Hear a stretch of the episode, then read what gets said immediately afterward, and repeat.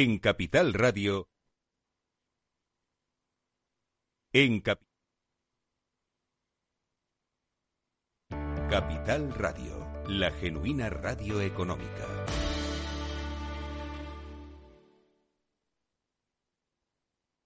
El Estado Ciudad, con Ramiro Aurín y Diego Jalón, en Capital Radio. Programa patrocinado por Suez Advanced Solutions, líder en soluciones integrales en gestión del agua y la energía.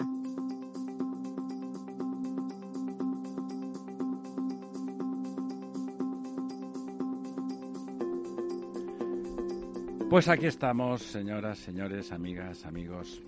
Don Lorenzo. Muy buenos días. Don Diego. Buenos días, don Ramiro. Pues hombre, eh, esperamos que sean buenos para todos ustedes. Son malos para mucha gente. Son, la verdad es que días terribles en los que es difícil no sentir una tristeza sin ataques, ¿no? Sino simplemente de esa que como el sirimiri, cuando llegas a casa estás completamente empapado y a punto de coger una pulmonía porque las cosas que están pasando en el mundo, además pasan desgracias escaladas, ¿no? Da igual el plano que cojamos, corto, medio, largo, plano secuencia, todo es eh, terrible y poco esperanzador. Todos si pensamos en casi que en las próximas generaciones, ya olvidándose, olvidándonos los que tenemos una edad de, nosotros, aunque yo personalmente tengo apuntado durar 50 años más. Volví a, volví a este fin de semana de, bueno, pues la verdad es que volvía del entierro de mi madre. Y, y a pesar de esa circunstancia luctuosa, eh, el tren venían bastantes, bastantes eh, ucranianos. Bueno, en realidad venían sobre todo mujeres ucranianas con niños, con muchos niños, ancianos y ancianas,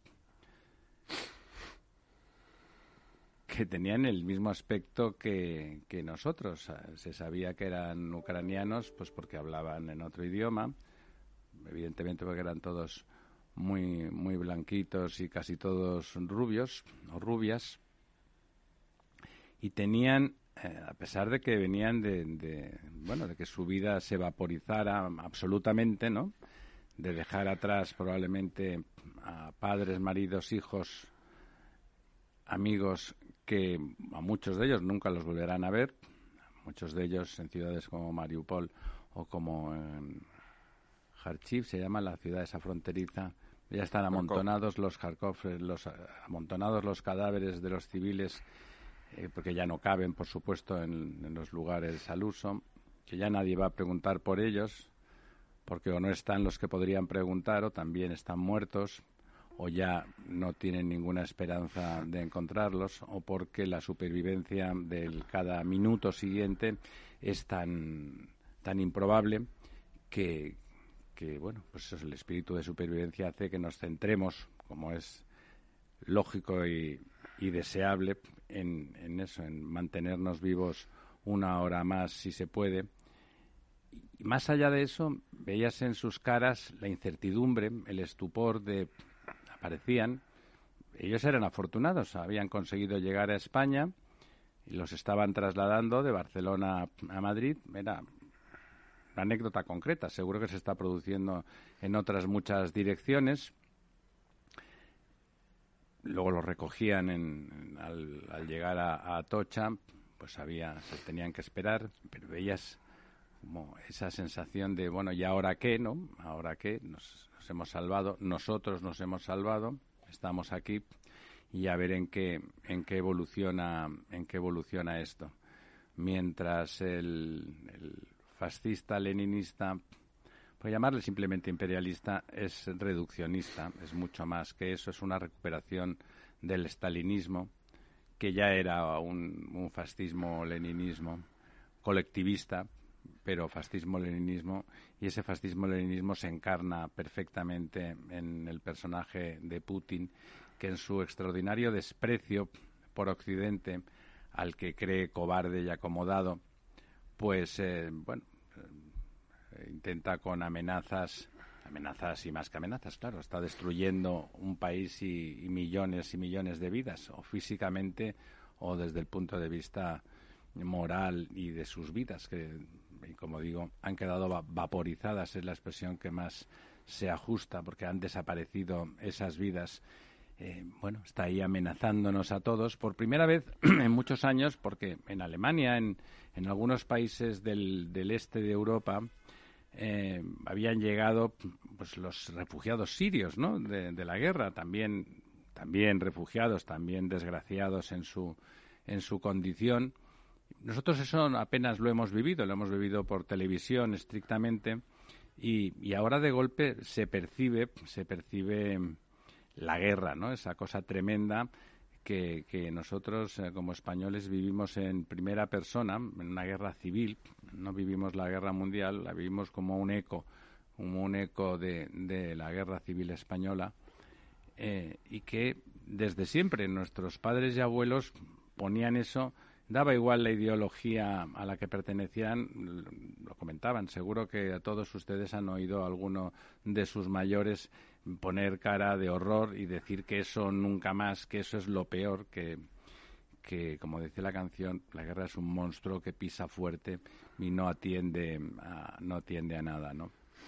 Eso afecta en, en el plano corto, nos está afectando en, pues en un redoblado incremento de los precios de la energía, que ya estaban por las nubes, ¿eh? vamos a decirlo claramente.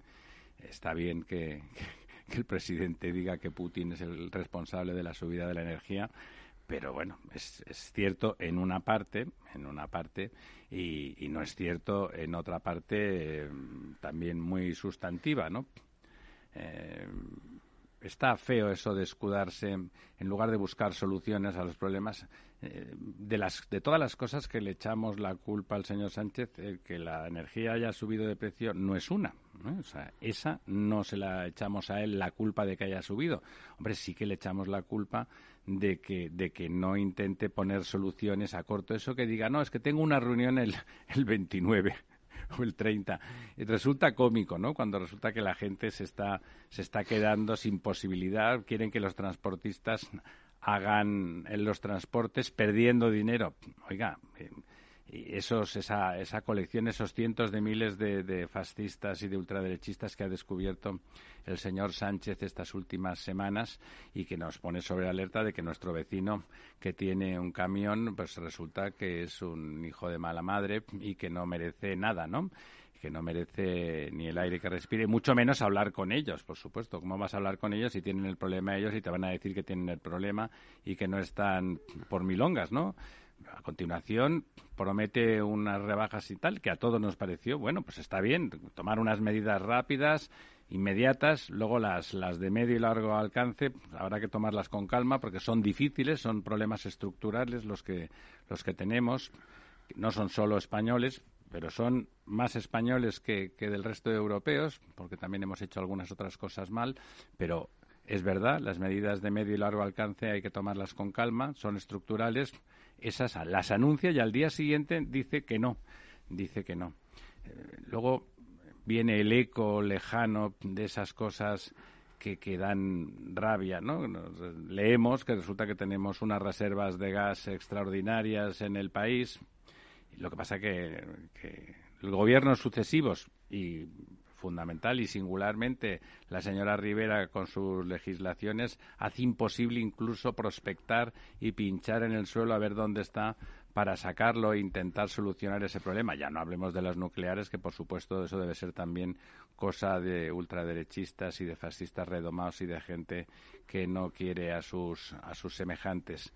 Bueno, en ese contexto de tristeza generalizada, empezando porque y por supuesto es lo primero, esa pérdida, esa sangría de vidas descomunal y al mismo tiempo esa muestra de, de heroísmo, pero ¿cómo es el heroísmo? Siempre forzado por las circunstancias. En realidad la inmensa mayoría de los héroes lo son por accidente, lo son por no quererse rendir, eh, ahí está el ejército ruso que acabará ganando esa guerra, seguro, porque no puede ser de otra manera, pero que le está costando mucho más de lo que dice. Se está hablando de 15.000 bajas entre, entre los rusos, seguro que son más entre los ucranianos, por supuesto, porque y además con la diferencia de que las bajas eh, de los rusos son militares, son soldados, que algunos queriendo y seguro que muchos sin querer están ahí, eh, pero entre los ucranianos la mayoría de las bajas son, son civiles, hombres, mujeres, niños, ancianos de todo tipo, que les caen las bombas del cielo, y nunca mejor dicho, sin que, sin que sepan exactamente por qué, por qué está pasando eso, porque realmente es difícil de entender. Decían, había otra de esas noticias sobre cosas em, del subsuelo, que había medio millón de, óxido de litio, medio millón de toneladas de óxido de litio en, en Ucrania, que se había descubierto hace relativamente poco y que Zelensky estaba mm, negociando con la Unión Europea pues para hacer tratos al respecto, intentando beneficiar a su país y que eso podría haber sido también la gota, la gota que colmara el vaso de la, de la impaciencia de Putin para hacer lo que ya tenía pensado hacer, que era atacar, atacar Ucrania. Bueno, dicho eso, quiero, quiero recordarles que, que los compañeros de esta emisora, de Capital Radio, coordinados casi todos, o sea que sería un poco ocioso dar nombres, capitaneados un poco por Federico Quevedo, el próximo, el próximo domingo 27, entre las 18 y las 20 horas, hacen un especial refugiados eh, de Ucrania con participación muy amplia de instituciones, de personas, de ucranianos que, de paso o, incluso desde allí en muchos casos participan, sobre todo canalizando, intentando canalizar la ayuda. Eh, España, una vez más en esas cosas extrañas que tiene este país, capaces de lo más mezquino y de lo más generoso, pues eh, parece que es el país que más se interesa y que más, a nivel de las personas, de los ciudadanos, por, por ayudar a, a, esos, a esos ciudadanos ucranianos, a esas personas que lo han perdido todo. Eh, el corazón eh, con sus con sus muertos, sus por supuesto sus enseres y la vida que tenían, que pensaban que iban a disfrutar, los planes que tenían, sus sus proyectos vitales, lo han perdido todo eh, algunos, insisto, la vida, que es eh, lo, más, lo más preciado. Bueno, pues en ese programa, sobre todo, mucho más allá de decir lo que todos pensamos, que cada uno enuncia de la forma que le parece más plausible, pero mucho más allá de decir eso, ver cómo se canaliza, poner ese, en ese momento de impotencia descomunal delante del sátrapa, delante del, del, loco violento, eh, del psicópata violento, loco en última instancia, pero no por eso menos eh, ajusticiable, pues bueno, delante de esa impotencia intentar hacer ese, ese poco que, que se pueda hacer. Eh, hay una de esas frases que le gusta recordar a, a don Lorenzo, que dice, que yo nunca me acuerdo quién la dijo, ah, porque es tan brillante que la frase brilla por sí sola, que en realidad el, problema no son tanto los hombres malos como todos los hombres buenos que cierran los ojos delante del mal en su momento, ¿no? Y bueno, pues eh, cuando uno no los cierra, intenta sumar y sí toma partido, y tomar partido no quiere decir coger el fusil e irse a Ucrania, sino hacer lo que se pueda buenamente y que de verdad sea eso que se pueda y hacerlo con entusiasmo. Pues ya saben ustedes, eh, el próximo domingo, entre las 18 y las 20 horas, pues aquí un grupo de profesionales, un grupo de personas, en última instancia, eh, intentarán, están trabajando mucho, mucho es mucho, para que se concentre un poco el conocimiento de cómo se puede ayudar y también las dimensiones de la tragedia, porque a veces eh, las dimensiones de la tragedia nos, nos quita el velo. El velo ese en el que a veces simplemente por no querer sufrir, porque el dolor pues hay quien lo soporta mejor y hay quien lo soporta peor, pero que, bueno, ver que hay formas, hay que formas en que modestamente todo el mundo puede contribuir a que esa tragedia em, quede más acotada. Desde luego no depende de nosotros acabar con ella, pero sí que podemos hacer algo para que el sufrimiento de los más afectados pues quede aliviado en cierta en cierta medida. Y también en esa parte y, acabo acabo porque la verdad es que con Ucrania y las desgracias se podría estar eh, toda la semana. Me parece particularmente repugnante constatar una vez más que junto al heroísmo, el valor, el, altruismo, la generosidad, aparece la parte más oscura del ser humano en esas mafias que en la frontera ucraniana con, Polonia están secuestrando mujeres y niños para hacer trata de personas y, utilizarlos. Eh, eso ocurre, ocurre en todas las guerras y sigue ocurriendo, lo cual nos debe de llevar al convencimiento de que el desprecio profundo por ese tipo de personas debe, debe de, tener un lugar claro y visible en nuestros corazones porque es particularmente repugnante.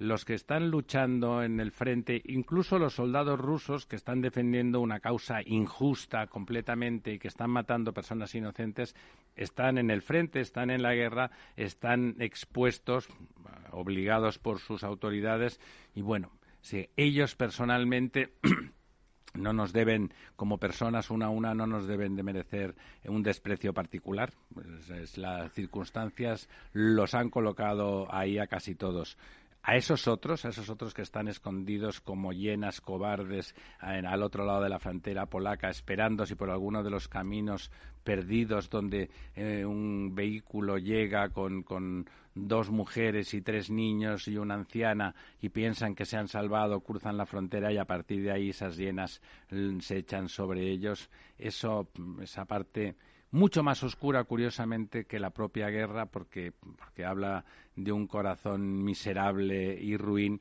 que, que, habita ahí, que habita, que habita en, en, muchos de nosotros y que a veces simplemente está esperando la oportunidad de justificarse y diciendo que si no lo hará, lo hará otro.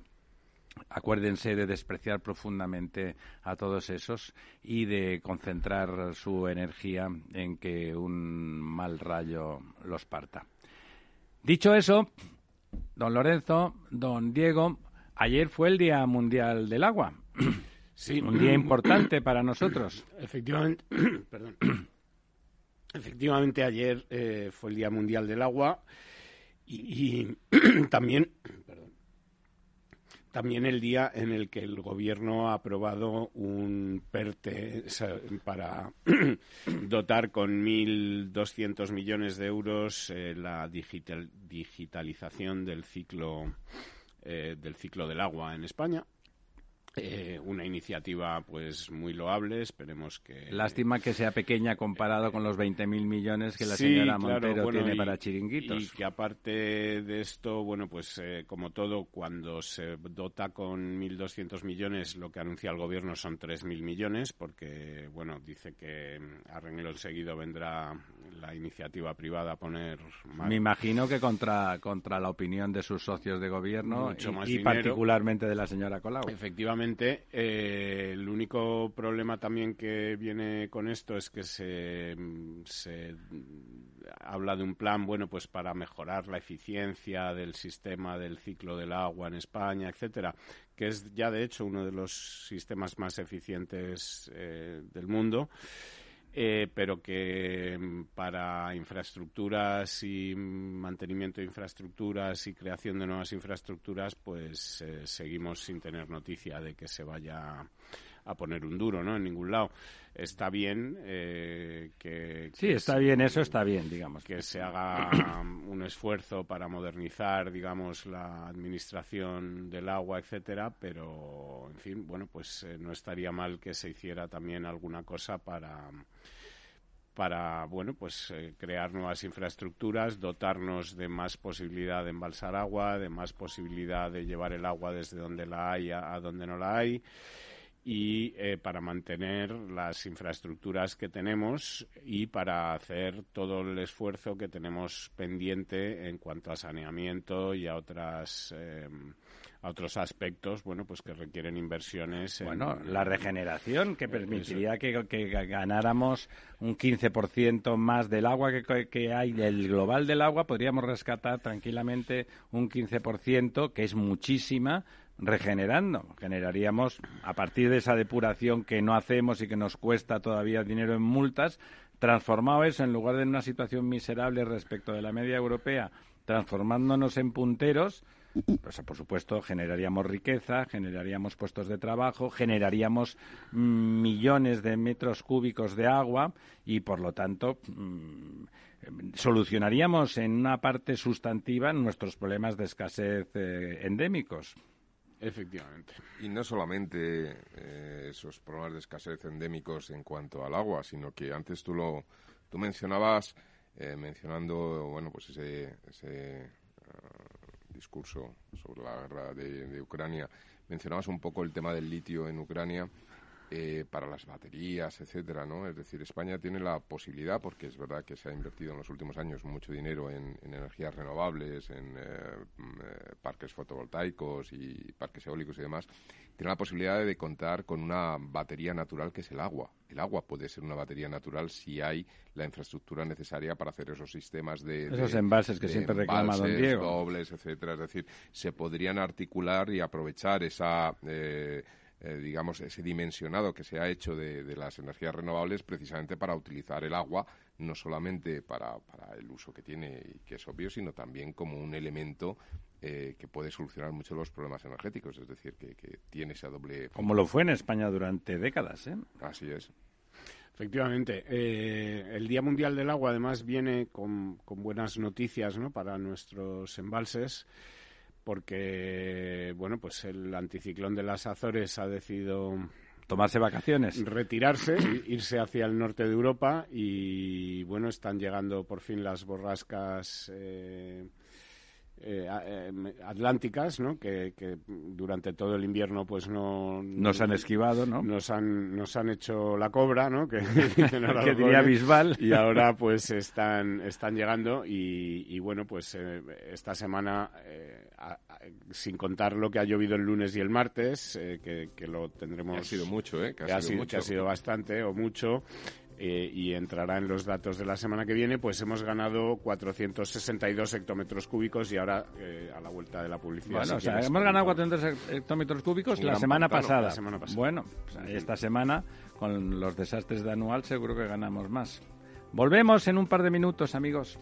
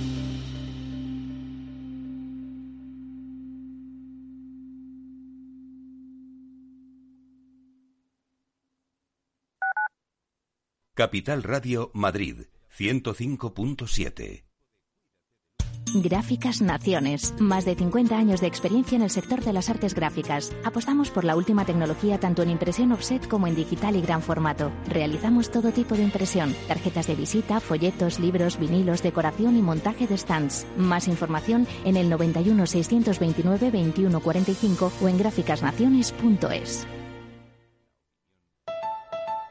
Escucha cada jueves a partir de las 10 y 5 de la noche en Líderes Globales las entrevistas que Raúl Castro nos trae desde Florida. Personas inspiradoras de habla hispana que han destacado en sus actividades más allá de nuestras fronteras y que nos dejan sus enseñanzas y aprendizajes desde el punto de vista más personal. Líderes Globales con Raúl Castro en Capital Radio. Capital Radio. Siente la economía.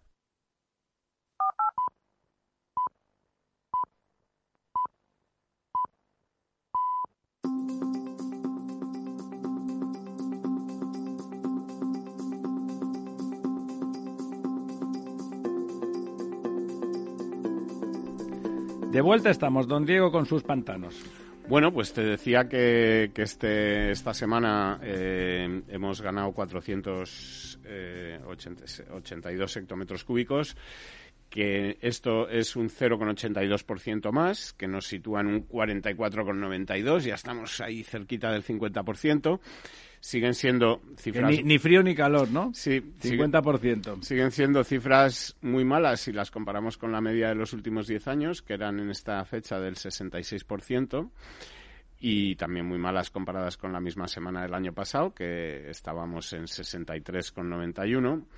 Eh, el año pasado teníamos 10.000 hectómetros cúbicos eh, embalsados más que ahora. y 10.000 hectómetros cúbicos más. Es que está bien decir la cifra porque, claro, es... Eh, es para aguantar todo el verano. Efectivamente. Y bueno, eh, por cuencas, pues eh, esta semana podemos decir que todas eh, mejoran. Eh, unas más y otras menos, pero mejoran Esas todas. del sur que tanto nos preocupan. Eh, la de las cuencas del sur, bueno, pues son de las que menos mejoran dentro de, lo que de lo que hay, ¿no? Eh, la que menos mejora, digamos, es el Guadiana, que gana 15 hectómetros cúbicos, se, nada. se sitúa en el 30,54%. Eh, luego la del Tajo, que gana 26 hectómetros cúbicos y se sitúa en el 44,87%. Y luego la del Guadalquivir, que mejora un 0,35, 28 hectómetros cúbicos más y sigue todavía por debajo del 30%. Está ahora mismo en el 99, en el 29%, perdón. Gana 147 hectómetros cúbicos la cuenca del Ebro, 56 la del Duero, 36 la del Miñosil y 44 la cuenca del Júcar, que es esa...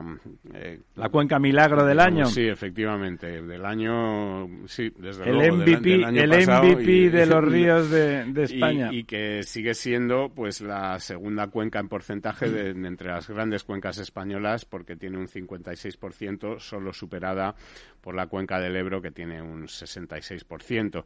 Como comentábamos la semana pasada, además, buena parte de lo que está lloviendo en, el Pirineo es en forma de nieve, lo cual es también reservas pues para la cuenca, sobre todo para la cuenca del Ebro, aunque también pues para algunas cuencas o la cuenca eh, de Cataluña, ¿no? De Cataluña interna que, parte de ese deshielo puede llegar también.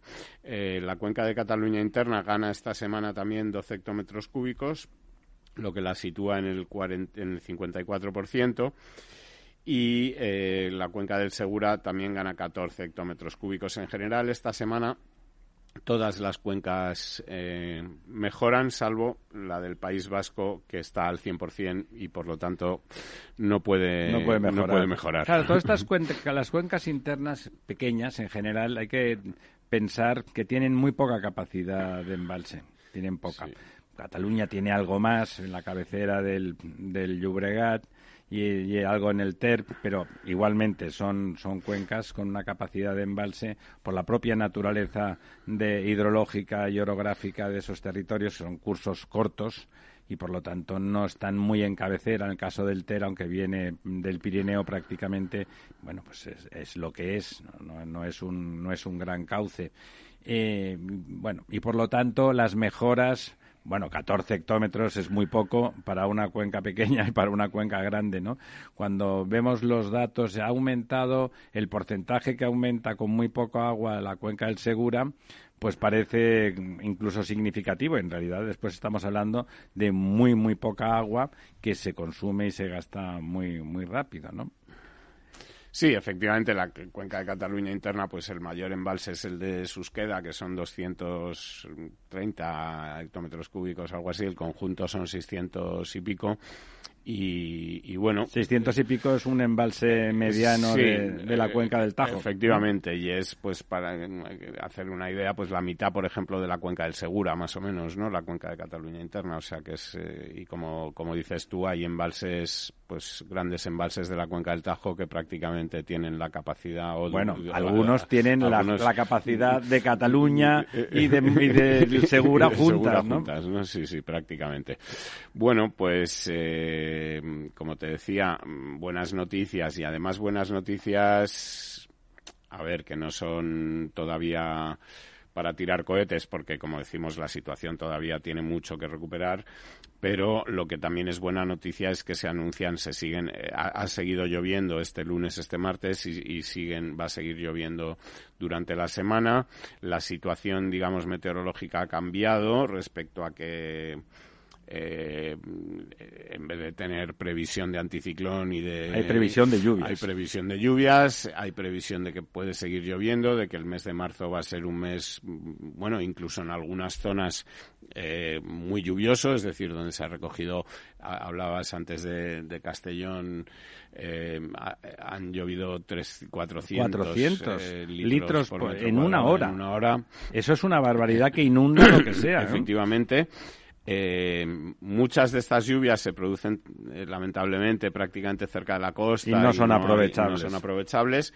Pero bueno, que la situación parece que ha cambiado. Vamos a ver si se mantiene así durante todo el mes de abril, durante parte de mayo y podemos afrontar el verano con ciertas garantías por lo menos para esas cuencas que están tan, tan eh, estresadas, ahora mismo como son las, las cuencas andaluzas y extremeñas de Guadiana y, Guadalquivir, ¿no? Hombre, en la cuenca, en el entorno barcelonés, ya la previsión era de prealerta y de ver que si no llovía realmente podían llegar las restricciones.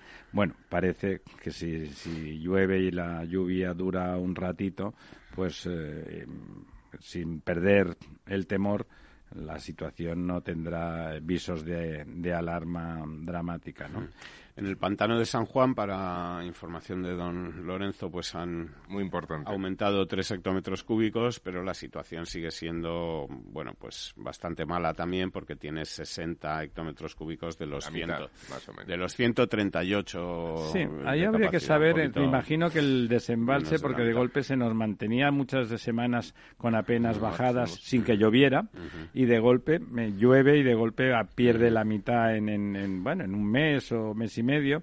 Ah, seguro que tiene una dinámica, claro, un embalse es una cosa que regula el ser humano y que por lo tanto obedece a criterios sí, el, eh, embalse de San Juan además es parte como de un pequeño sistema con el embalse de Picadas que está eh, justo debajo, ¿no? Que, vierte al, al embalse de Picadas y el embalse de Picadas es muy pequeño, pero ahora, mismo está completamente lleno. Es decir, tiene los 15 hectómetros cúbicos de sus. Eso debe ser un embalse de abastecimiento estrictamente. Efectivamente. Y que los embalses de abastecimiento, lo ideal es que estén llenos, porque entonces la calidad del agua, es, es, mucho mejor y más uno de estos chiquititos, porque 15 realmente es muy poquito. Ayer, en el Día Mundial del Agua, era el, era el día, siempre se dedica cada año a algo a las aguas subterráneas. Las aguas subterráneas es otra de esas cosas en las que no estaría de más que invirtiera algún millón que otro de esos que se dedican a, la familia en el gobierno, eh, el gobierno, y valga la redundancia,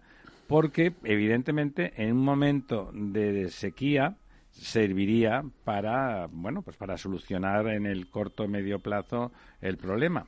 Hay sitios claro hay acuíferos como el acuífero todos los acuíferos de Ciudad Real y los próximos al Guadiana que han estado tradicionalmente sobreexplotados y que necesitan regenerarse a base de no tocarlos en exceso durante un tiempo. Pero por ejemplo debajo de Madrid hay un acuífero extraordinariamente grande a cierta profundidad, no es un acuífero superficial, pero que probablemente permitiría que una aglomeración como esta que es enorme, o sea, toda la comunidad de Madrid prácticamente es una aglomeración urbana con, con zonas más próximas y menos, pero incluso la gente que vive en la sierra, eh, la mitad trabaja en, en, la aglomeración madrileña central.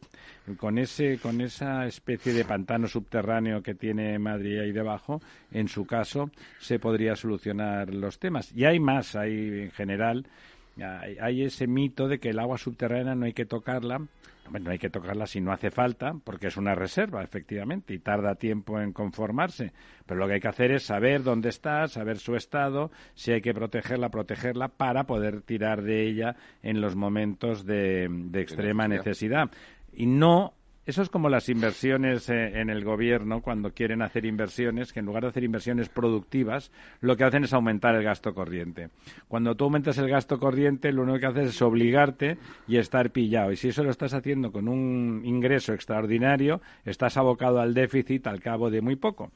Eso es lo que no hay que hacer con los acuíferos subterráneos, ¿no? Hay que intentar pues no utilizarlo como gasto corriente, sino tenerlo perfectamente inventariado, tenerlo en disponibilidad, o sea, tecnológicamente adecuado para poder sacar de ahí cuando convenga y utilizarlo cuando la situación sea dramática. En ese caso, estamos haciendo un, ingreso extraordinario en momentos. Hay que producir inversión, eso lo sabe usted mejor que nosotros. Un ingreso extraordinario para que produzca inversión y después lo que nos dé sea riqueza y que esa inversión sea sostenible en el tiempo.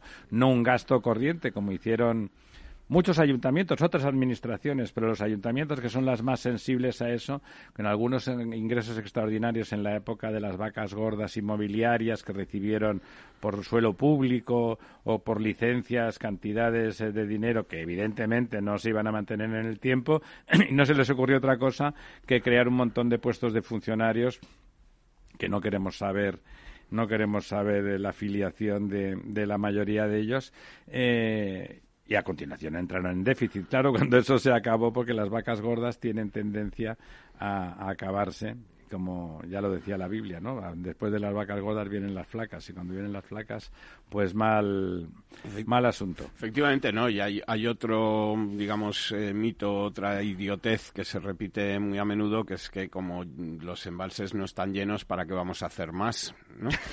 Eh, hombre, lo que convendría a lo mejor decir es que si tuviéramos el doble de capacidad de embalsamiento, pues tendríamos ahora 25.000 hectómetros cúbicos más de agua embalsada, ¿no? Es decir, que Claro, hay que ponerlo en los sitios donde no están, claro. donde no se embalsa actualmente. Bueno, eh, sí, sí, ya sé que parece una tontería, pero... Entonces, sí, ¿no? Pero se dice muy a menudo, ¿no? Es decir, que, que bueno, que, que pensar en un plan de agua que no solo hable de digitalización y de estas cosas que le gusta hablar al, al gobierno, ¿no?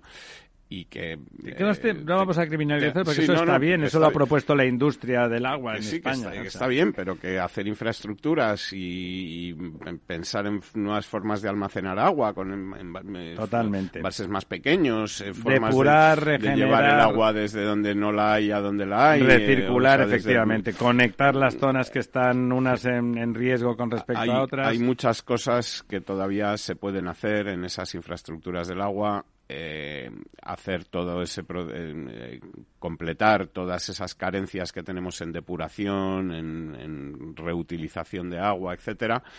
Y, que seguimos carencias eh, grandes hay que decir no son pequeñas tenemos unas carencias grandes, grandes. efectivamente y bueno, yo creo que de esto de momento la culpa no la tiene Putin, la puede acabar teniendo en algún... Es cuestión de insistir, ¿eh? efectivamente, es cuestión de insistir, porque bueno, como decía, decía usted en su, en su introducción, pues eh, parece que el gobierno está empeñado en contarnos que la culpa de, de, todo esto la tiene Putin, pero estaría bien recordar que antes de que empezara la guerra de Ucrania, pues, eh, por ejemplo, el precio de la luz en Portugal, la media era unos 80 o 90 euros más barato el megavatio hora que en España, en un mismo mercado eléctrico porque, bueno, pues se implementan otro tipo de medidas. Eh, cuando, eh, cuando dice don Diego en el mismo mercado eléctrico, deben de ustedes comprender que los portugueses compran la energía en la misma tienda que nosotros. Efectivamente. en la misma tienda. Pero los ciudadanos la pagan Eso es, pero los ciudadanos la pagan un 10%, un 20% más barata. Y que mientras aquí tenemos medias de inflación, o teníamos antes de que viniera Putin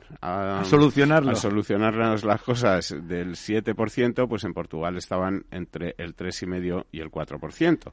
Y no es que estemos hablando de una gran potencia no, o tal, no sino precisamente. De, de un país que, bueno, y que además tiene la suerte de tener un gobierno socialista igual que nosotros. Tiene, es decir, tiene un gobierno sensato. Eh, que, que, que, bueno, que se pueden hacer las cosas de otra manera y que además, hombre, pues eh, esto de que por un lado esté el presidente del gobierno recordándonos ahora todos los días, cada vez que habla, que toda la culpa es de Putin, de la subida de los precios y de la inflación y de todo, es la culpa de Putin. Se ha sustituido al coronavirus por Putin eh, de forma automática. Efectivamente, mientras su ministra de Economía y vicepresidenta lo que nos está recordando es que España está a salvo de todos los eh, riesgos de la guerra porque es el país menos expuesto a, a, a, la, a las vicisitudes de la guerra, pues hombre, en fin, podrían ponerse es un comentario como aquel que el virus viene como viene con el viento, llegaba poner, aquí más, ¿no? Sobre todo, si lo, podrían si lo permites, don Diego, que en el, en el año 17, que, que, el precio de la luz eh, del megavatio estaba en... llegó a alcanzar por encima de los 100 eh, euros el megavatio. Eh, bueno, pues ponían poco menos que de asesino tanto el señor sí, Sánchez sí, sí. como el señor Iglesias. Entonces a, y los sindicatos, a Rajoy, y los sindicatos, y los sindicatos que se manifestaban que eran los amigos de las de las eléctricas que estaban comprados por las los sindicatos tienen tres multiplicadas por tres sus subvenciones usted comprenderá. eh, que era un, un golpe de, del gobierno un golpe de estado del gobierno a los ciudadanos con el precio de la luz etcétera. Esto año 2017 sí sí.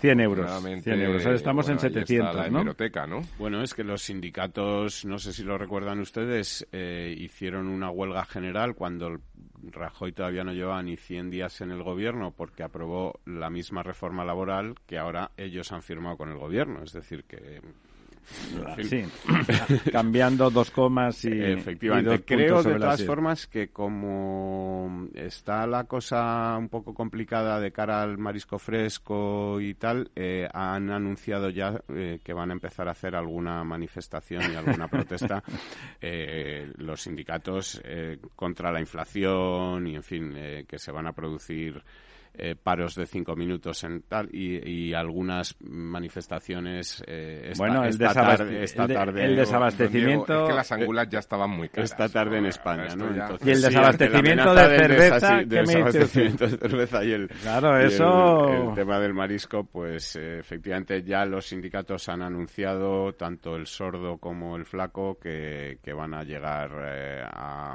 a, manifestarse en el día de hoy eh, por toda España no contra la subida de la inflación y, y contra la OTAN. Ay no. No eh, de momento no.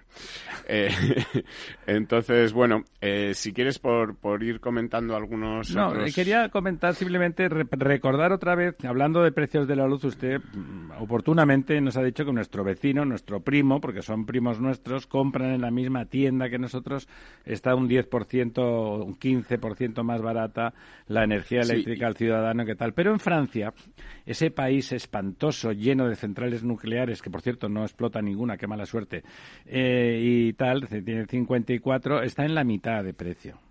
Mm. En la mitad. Sí, bueno, y, y, y además. el tema de, de, que lo comentabas tú antes, ¿no? De los yacimientos de gas que parece ser que hay. Sí, cuéntenos, cuéntenos que eso me lo Pero contó eso usted. Es, eso es un tema eh, interesante, ¿no? Porque esta semana salta a la luz unas declaraciones de un magnate de estos americano, ¿no? Que es el presidente, es uno de los multimillonarios americanos que está apostando por España. Que se dedica a la energía. Es el presidente de una compañía energética que es Eco Energy.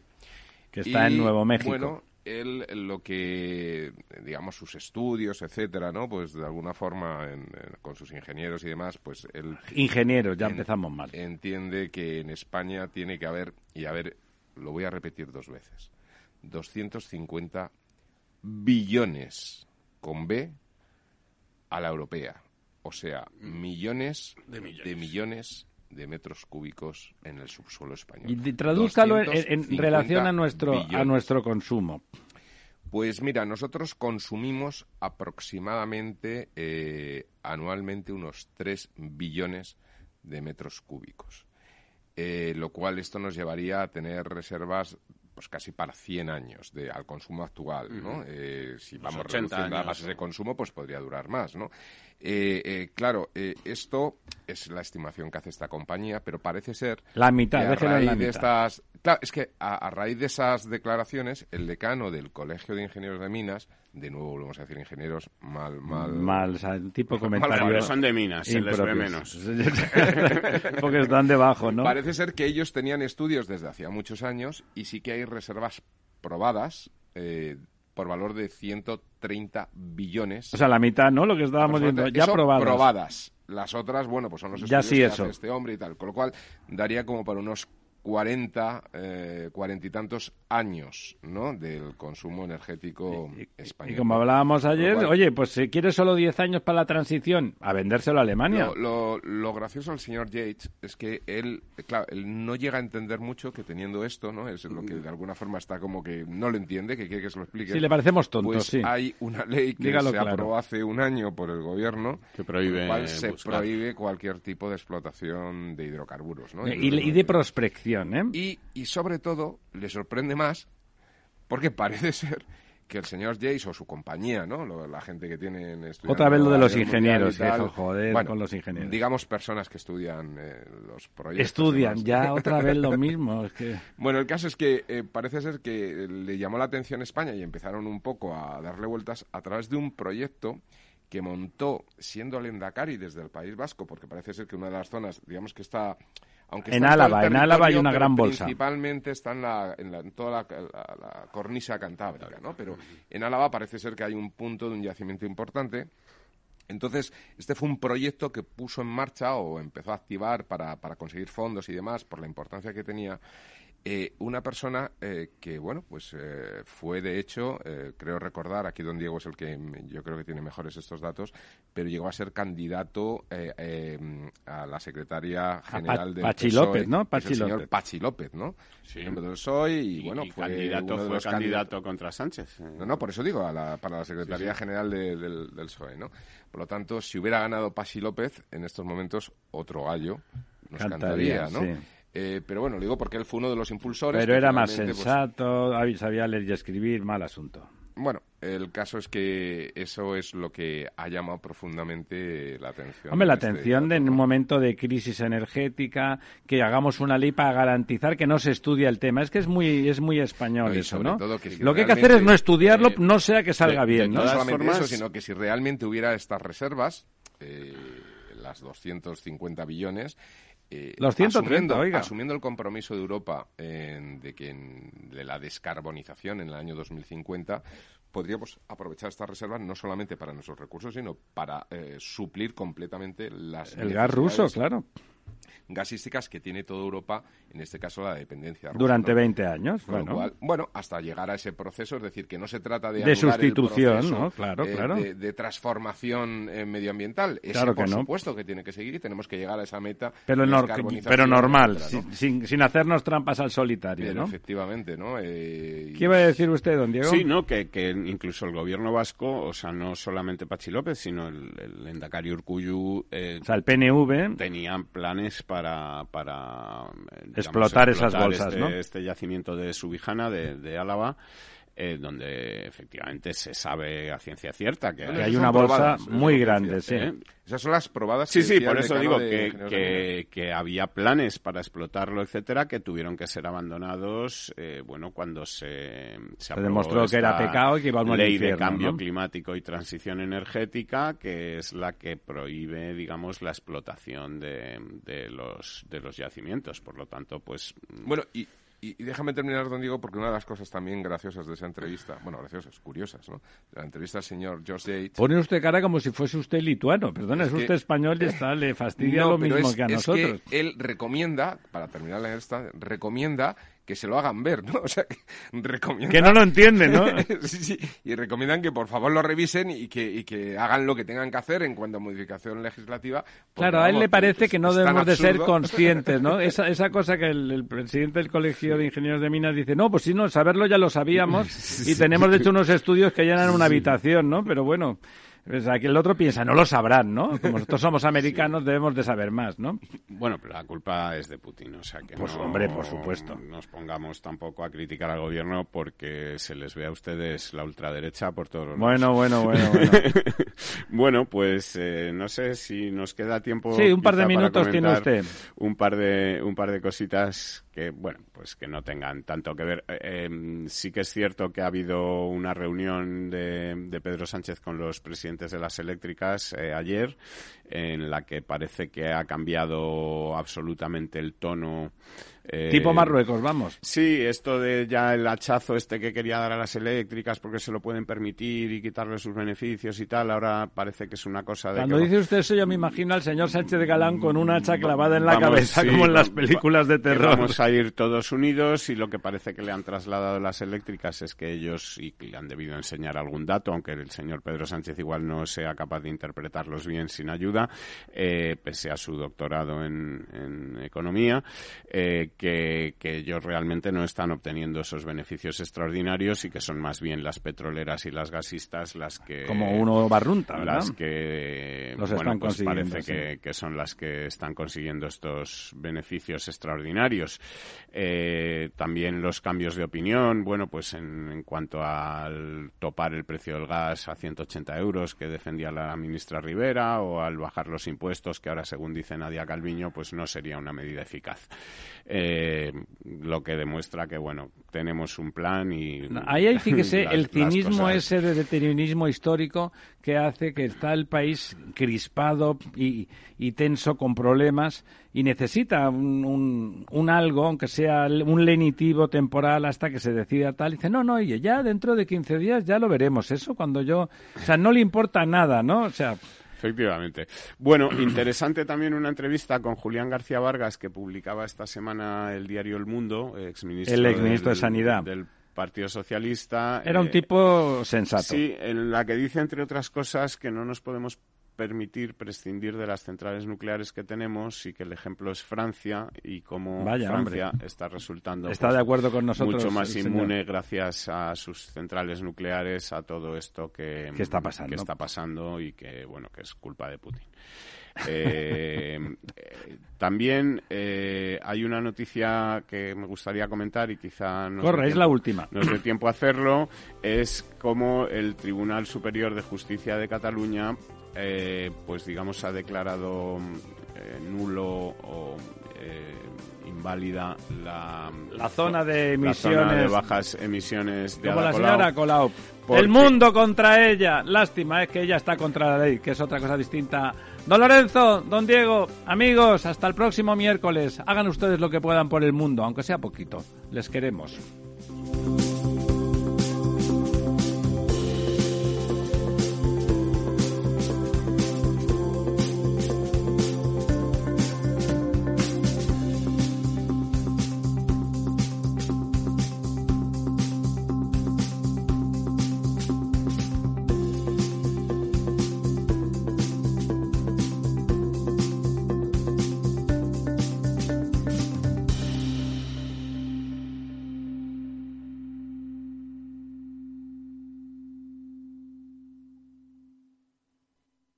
Programa patrocinado por Suez Advanced Solutions, líder en soluciones integrales en gestión del agua y la energía.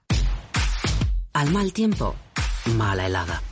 El cambio climático lo ha cambiado todo y los riesgos son más y más imprevistos, como las lluvias, las heladas o el pedrisco. Por eso necesitas un buen seguro agrario que garantice tu tranquilidad. Y ahora es el momento de contratar tu seguro de uva de vino. Agroseguro. Trabaja sobre seguro. Tu radio en Madrid 105.7, Capital Radio. Memorízalo en tu coche. En Santander Private Banking sabemos que ser un número uno conlleva la responsabilidad de conseguir unos resultados únicos. Por eso, como hace Rafa Nadal en cada punto, trabajamos con un modelo de asesoramiento especializado buscando la excelencia para nuestros clientes, lo que nos ha llevado un año más a ser reconocidos como la mejor banca privada de España por la prestigiosa revista Euromoney. Santander Private Banking y Rafa Nadal, el compromiso de ser un número uno. Disfruta de la mejor cocina gallega en Montes de Galicia. Todo un clásico moderno en el barrio de Salamanca. Disfruta de la variada dieta atlántica, de las mejores carnes y pescados tratados con respeto y transparencia y regados con una de las mejores bodegas de la zona. En grupo, en familia o en pareja, Montes de Galicia te ofrece el espacio perfecto en cada ocasión. Si mantienes la cabeza en su sitio, cuando a tu alrededor todos la pierden, si crees en ti mismo cuando otros dudan, el mundo del trading es tuyo. Trading 24 horas, un sinfín de oportunidades. Cuando ves la oportunidad, IG. Todas las operaciones conllevan riesgo. 76% de las cuentas de inversores minoristas pierden dinero en la negociación de CFD con este proveedor. Debe considerar si comprende el funcionamiento de los CFD y si puede permitirse asumir un riesgo elevado de perder su dinero. Esto te estás perdiendo si no escuchas a Luis Vicente Muñoz en Capital, La Bolsa y la Vida. Xavier Ferraz, profesor de ESADE. Europa no lo ha hecho y el problema ahora lo tenemos aquí, ¿eh? porque Europa en este momento no es autónoma en semiconductores. Eso quiere decir que si no nos venden, nos vamos directamente al paleolítico, ¿eh? sin ser alarmistas. No te confundas. Capital, la bolsa y la vida con Luis Vicente Muñoz, el original.